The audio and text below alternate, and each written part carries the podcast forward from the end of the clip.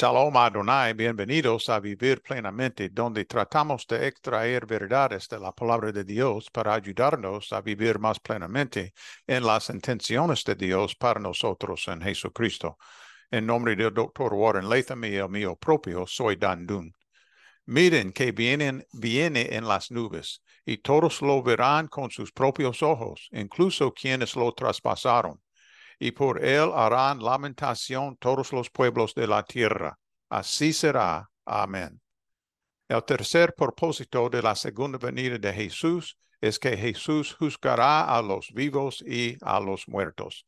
La noción de, Jesús como juez tampoco se limita a, a este pasaje del Apocalipsis, es más extendida. En el quinto capítulo de Juan, Jesús dice esto porque así como el Padre resucita a los muertos y les da vida, así también el Hijo da vida a quienes a Él le place. Además, el Padre no juzga a nadie, sino que todo juicio lo ha delegado en el Hijo, para que todos honren al Hijo como lo honran a Él. El que se niega a honrar al Hijo no honra al Padre que lo envió. Ciertamente les aseguro que el que oye mi palabra y cree al que me envió tiene vida eterna y no será juzgado, sino que ha pasado de la muerte a la vida. Ciertamente les aseguro que ya viene la hora y ha llegado ya en que los muertos oirán la voz del Hijo de Dios y los que la oigan vivirán. Porque así como el Padre tiene vida en sí mismo, así también ha concedido al Hijo el tener vida en sí mismo y le ha dado autoridad para juzgar, puesto que es el Hijo del Hombre.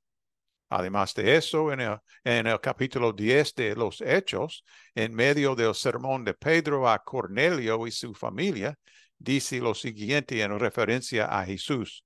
Él nos mandó a predicar al pueblo y a dar solemne testimonio de que ha sido nombrado por Dios como juez de vivos y muertos. Y además de eso, en segundo de Timoteo, Pablo escribe estas palabras. En presencia de Dios y de Cristo Jesús, que ha de venir en su reino y que juzgará a los vivos y a los muertos, te doy este solemne encargo predica la palabra, persiste en hacerlo, sea o no sea oportuno, corrige, reprende y anima con mucha paciencia, sin dejar de enseñar. Las escrituras dejan muy claro que Jesús juzgará a los vivos y los muertos. Para algunos creyentes y no creyentes, esta, esta noción de juicio produce temor y temblor.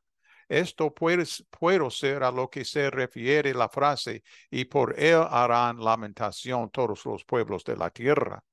Sin embargo, para los seguidores de Yahvé en el Antiguo Testamento y para los primeros cristianos, la idea de, de, que Jesús juzgará a los vivos y a los muertos era esperada con alegría y ansiosa anticipación.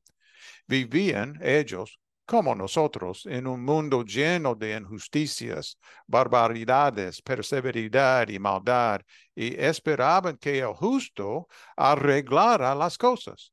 El juicio, pues, es una moneda de dos caras. Por un lado, debemos pronunciar este juicio y animar a la gente a arrepentirse y recibir a Cristo como su Salvador. Por otro lado, esperamos el día en que todo se arregle y por la gracia de Dios vivamos en un mundo en el que, en el que ya no haya maldad ni injusticia. Se parece un poco al cielo, ¿verdad? Entonces, reflexionando sobre estas cosas, ¿e-, ¿estamos preparados para ser juzgados por Cristo? ¿Hemos confiado en Jesús para nuestra salvación en lugar de depender de nuestros propios méritos? ¿Hay cosas de las que tengamos que arrepentirnos para estar mejor preparados para afrontar su juicio? ¿Esperas tú con impaciencia el día en que toda injusticia y todo, mal desaparezcan para siempre? ¿Anhelas que llegue ese día? ¿Es esta una promesa que te da esperanza? Recordemos, miren que viene en las nubes. Oremos. Gracias, Señor Dios, por ser amoroso y santo. Espero que espero con ansia el día en que, gracias al sacrificio amoroso de Jesús, pueda vivir contigo para siempre. También espero el día en que Jesús, el juez, arregle las cosas. Acabará con el mal y la injusticia. Esto me recuerda, Señor, que debo tener cuidado de no contribuir al mal y a la injusticia con mis propias palabras y acciones. O a veces, tal vez, quizás con mi falta de acción. Dame discernimiento, Señor, para vivir con amor y con justicia. Que sea así, Señor, que así sea. En el nombre de Jesús. Amén. Que tú viva plenamente en Jesús hoy y que Jesús viva plenamente en ti. Salom Adonai.